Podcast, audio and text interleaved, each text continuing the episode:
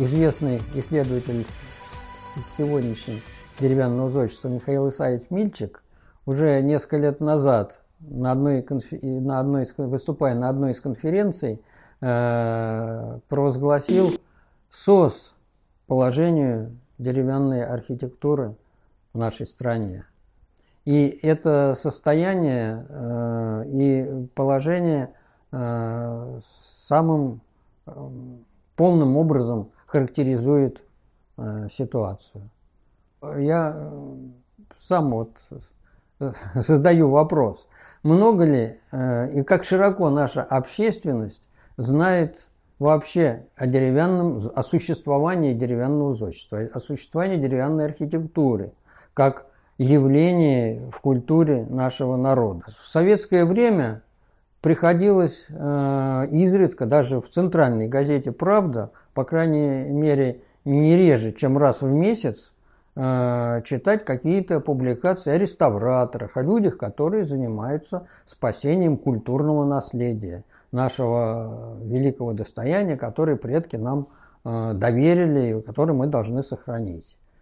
Э, речь, конечно, там в основном шла о рабочих, о художниках-реставраторах, но тем не менее э, профессия реставратора и вообще э, забота о памятниках культуры у всех почти, можно сказать, была на устах. Можно нередко было увидеть и лозунг какой-то, и плакат.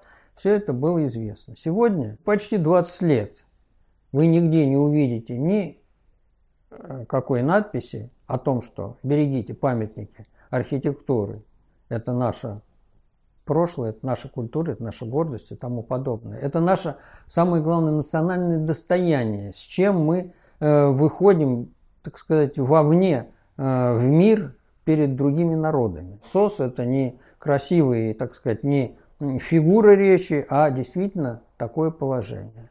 Дело в том, что дерево это э, материал недолговечный. Старение его происходит несравнимо быстрее, чем любого другого материала. Кроме того, это с одной стороны, а с другой не надо забывать, что дерево это был основной материал народного строительства э, на, почти на всей большой территории России и европейской части и Сибири. Ведь вот результатом использования этого материала явилась э, наша деревянная архитектура. Ее самые выдающиеся произведения – это церкви деревянные, но и не менее в прошлом интересная была и крестьянская архитектура северных крестьян. То есть такой архитектуры, как у крестьянские дома русского севера, в общем-то, мало где можно найти, почти нигде. Э, таких построек нет, ни у одного народа. Каково же сегодня положение? Да, еще раз повторю, действительно уже не для красного словца, а серьезно, действительно положение СОС. Почему? А, ну, сразу возникает э, такой, можно сказать, банальный ответ. Государство не выделяет деньги, государство не заботится и так далее и тому подобное. Вот в советское время висели э, на всех памятниках таблички охраняются государством. Вот результат. Результат-то результатом, но ведь это не потому, что государство просто игнорирует, или, допустим, как было э, в, так сказать, глухие годы советской власти, проводила атеистическую пропаганду и говорила о том, что церкви это совсем не то, что нужно сохранять. И тем не менее, ряд памятников и деревянного зодчества – включая, конечно, и Преображенскую церковь в Киржах, они всю жизнь, с, начиная с 20-х годов, сразу с первых лет советской власти, они числились в списках памятников, э, которые государство должно сохранять. Возвращаясь э, к началу фразы моей, оно сохраняло плохо. Почему? Да, тогда не было денег. Потом деньги появились, но недостаточно, чтобы огромную массу деревянного зодчества сохранять. Не будем вдаваться в подобность, что было в советское время, что сейчас. Денег вроде больше, их довольно много выделяется. Тем не менее, положение все хуже и хуже. И дело вот в чем, что если в советское время существовала система работы с памятниками, то есть была система реставрационных организаций, была система охраны, достаточно четкая. Хорошо она работала и плохо, это зависело от людей, кто там работал в основном. Но сама по себе система вполне была работоспособная. А то сейчас а, системы нет никакой. Органы охраны памятников, место их, э, нет четкого места их в структуре сегодняшней Министерства культуры, вообще органах, которые занимаются культурой. Я не буду вдаваться в подробности, это специфический вопрос. Но, э, тем не менее, вот я говорю, что эм, э, структурно непонятно, где это находится. В первые годы после советской власти, э, как бы это было, попытка выделить охрану памятников в отдельную независимую структуру, но это просуществовало почему-то недолго, к сожалению. Кто должен реставрировать? Специалисты. И сегодня приходится констатировать, что школа, которая существовала э, в советское время, школа реставрации, и которая продолжала традиции дореволюционной школы, она сегодня почти что разрушена. Э, это касается и высшего звена, то есть высшего образования, и кончая непосредственными э, мастерами. Дело в том, что э, вот это вот главная э, беда. Э, в советское время э, не было школ, э, которые бы обучали плотников-реставраторов. Были ряд ремесленных училищ, в которых э, особенно их число увеличилось после войны, когда нужно было восстанавливать памятники в разрушенных городах. Так вот, э, ремесленные школы, которые готовили каменщиков, белокаменщиков, в общем, мастеров, работающих с каменными постройками, э, готовили специально. И эта традиция продолжалась ну, вплоть вот до 90-х годов. Плотников не готовили никогда, по той простой причине, что считалось, что традиция плотничного искусства не изменялась с незапамятных времен. И плотники XIX века и, соответственно, продолжавшие их традицию 20 века, они работали так же, как чуть ли не мастера в домонгольской Руси. Традицию такого мнения разрушил э, в конце 80-х годов Александр Владимирович Попов, известный сегодня реставратор. Единственный, кстати, реставратор-деревенщик, получивший государственную премию за реставрацию церкви Дмитрия Солунского из верхней, селе Верхней Уфтига в Архангельской области. Вот он показал, что до э, Петровского времени Эм, технология плотничного эм, строительства, вообще плотничной работы совершенно была иной, чем э, в XIX веке. Это связано было с другим э, типом топора, с другим приемом э, тески. Такая технология существовала и в Европе. Допустим, в 500-600 лет назад везде одинаково.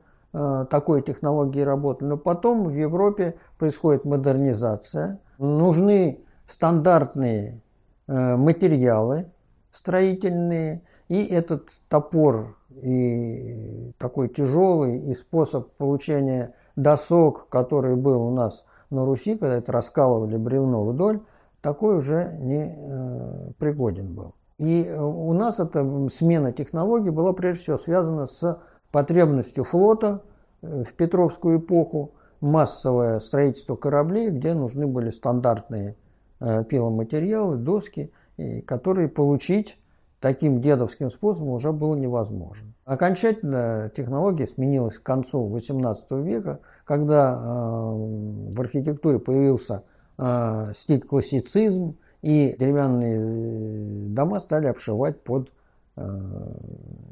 каменные нужна была масса досок для обшивки, это уже окончательно э, похоронило вот эту э, старую традицию. Кое-где она в 19, до середины 19 века в глухих местах Архангельской, там, ну, севера дожила, но в принципе это уже все прошло. Так вот, оказалось, что этому-то нужно уже учиться. Шел и объективный процесс, э, как сказать, урбанизации сельской жизни – люди из деревень стремились в город.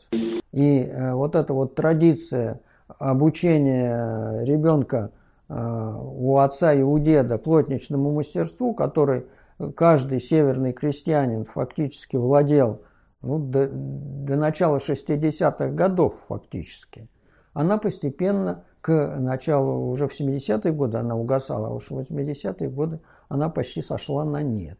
Таким образом, вот плотничные традиции исчезли. Можем это сейчас говорить смело. Ситуация остается прежняя. И сегодня нет э, плотнических таких центров, плотничных школ, которые бы действительно обучали плотничному мастерству. На бумаге есть, у нас и в Москве есть несколько ремесленных школ, две или три, которые э, должны выпускать плотника-реставратора. Но дело-то в том, что учиться-то нужно на э, конкретных материале, на конкретном памятнике. Не зная, как это на самом деле выглядит, научиться нельзя во дворе школы. Это профанация. Теперь э, среднее звено, это то есть прораба, производителя работ. У нас есть формально не, не, в нескольких вузах, в частности в Москве, в Мархи, есть кафедры реставрации, но на ней деревянную архитектуру, реставрация деревянной архитектуры, так до сих пор никто и не преподает, и ей никто не занимается. Несмотря на попытки э, вот Попова того же, и мои предложить какую-то программу, пусть даже факультативную, это никак не э, приживается. Таким образом, исследователь, реставратор, который бы должен был с э, институтской скамьи путем, как обычно бывает в вузах, на практике, учебной практике при реставрации деревянных памятников познакомиться с методами исследования э, и так далее, этого не происходит. И исследовательская школа тоже э, теряет последних своих специалистов. Средний возраст э, исследователей, архитекторов, реставраторов, он приближается где-то, наверное, к 50 годам. Может быть, где-то на периферии есть и молодежь, но я повторю, что стать специалистом можно только э, познакомившись с рядом деревянных памятников, как они устроены. Потому что сегодня каждый памятник это, так сказать, отдельная книга, отдельная история. Их когда-то было сотни и тысячи, а сейчас это остались единицы своего типа. И поэтому каждое, на каждом памятнике ты что-то узнаешь, что-то новое. Учитывая, что нет ни нижнего, ни верхнего, естественно, среднее звено ниоткуда не может почерпнуть этих знаний. Тем более, значит, это совершенно упущенное из Эм, внимание ситуация. Памятники э, сегодня дошли до такого уровня. Я подразумеваю, говоря в основном о лучших памятниках, о деревянных церквях. То есть то самое э, важное, что мы имеем из своего деревянного наследия. Таких э, деревянных церквей, такой конструкции, конструкция у нас срубная, больше нет нигде в мире такого масштаба, такого разнообразия типологического и стилистического, ну, скорее типологического, нет нигде в мире. Вместе с тем, э, во всемирном, в списке всемирного наследия ЮНЕСКО из деревянных памятников у нас только Преображенская церковь в Кижах. Это, ну, недоразумение, нонсенс, которому объяснение только может быть одно, кому-то не хочется э, этим заниматься только лишь. Э, вместе с тем во всемирном наследии есть знаменитый и, собственно, база обучения реставрации деревянной архитектуры – это памятники Норвегии. Они самые действительно древние, это действительно уникальное мировое наследие, но дело в том, что это совершенно другая конструкция. Это, это памятники одного типа. Наша конструкция памятников – это сруб – это бревна, уложенные в виде замкнутого венца один на другой, а, то там каркасная, стоечно-балочная, или это, как их называют, мачтовые церкви, то есть они так устроены. Благодаря этому, правда, они, может, и сохранились лучше. Это один из факторов, но другое дело. Кроме этого, во всемирном наследии памятники Румынии и Украины с Польшей. Я не беру Японию, там это отдельные построек несколько действительно древних, но там другая традиция, это не будем Азию брать. Что такое, допустим, Румыния и Украина с Польшей? Почему Украина с Польшей? Потому что это взят регион Закарпатья, который э, находится часть в Украине, часть в Польше. Дело в том, что там архитектура в значительной степени э, представляет э, стилистически более однородно, чем русская. Чтобы понять это, не нужно даже просто разбирать вот стилистические какие-то примеры, тот и другое, а э, можно исходить из того, что площадь, на которой расположены эти памятники, будь то на Украине или будь то Румынии, это часть нашего русского севера, на котором расположены наши деревянные памятники. Понятно, что на чем больше территория, тем больше разнообразия. Хотя это было единое государство, и как бы традиции из центра шли на периферию.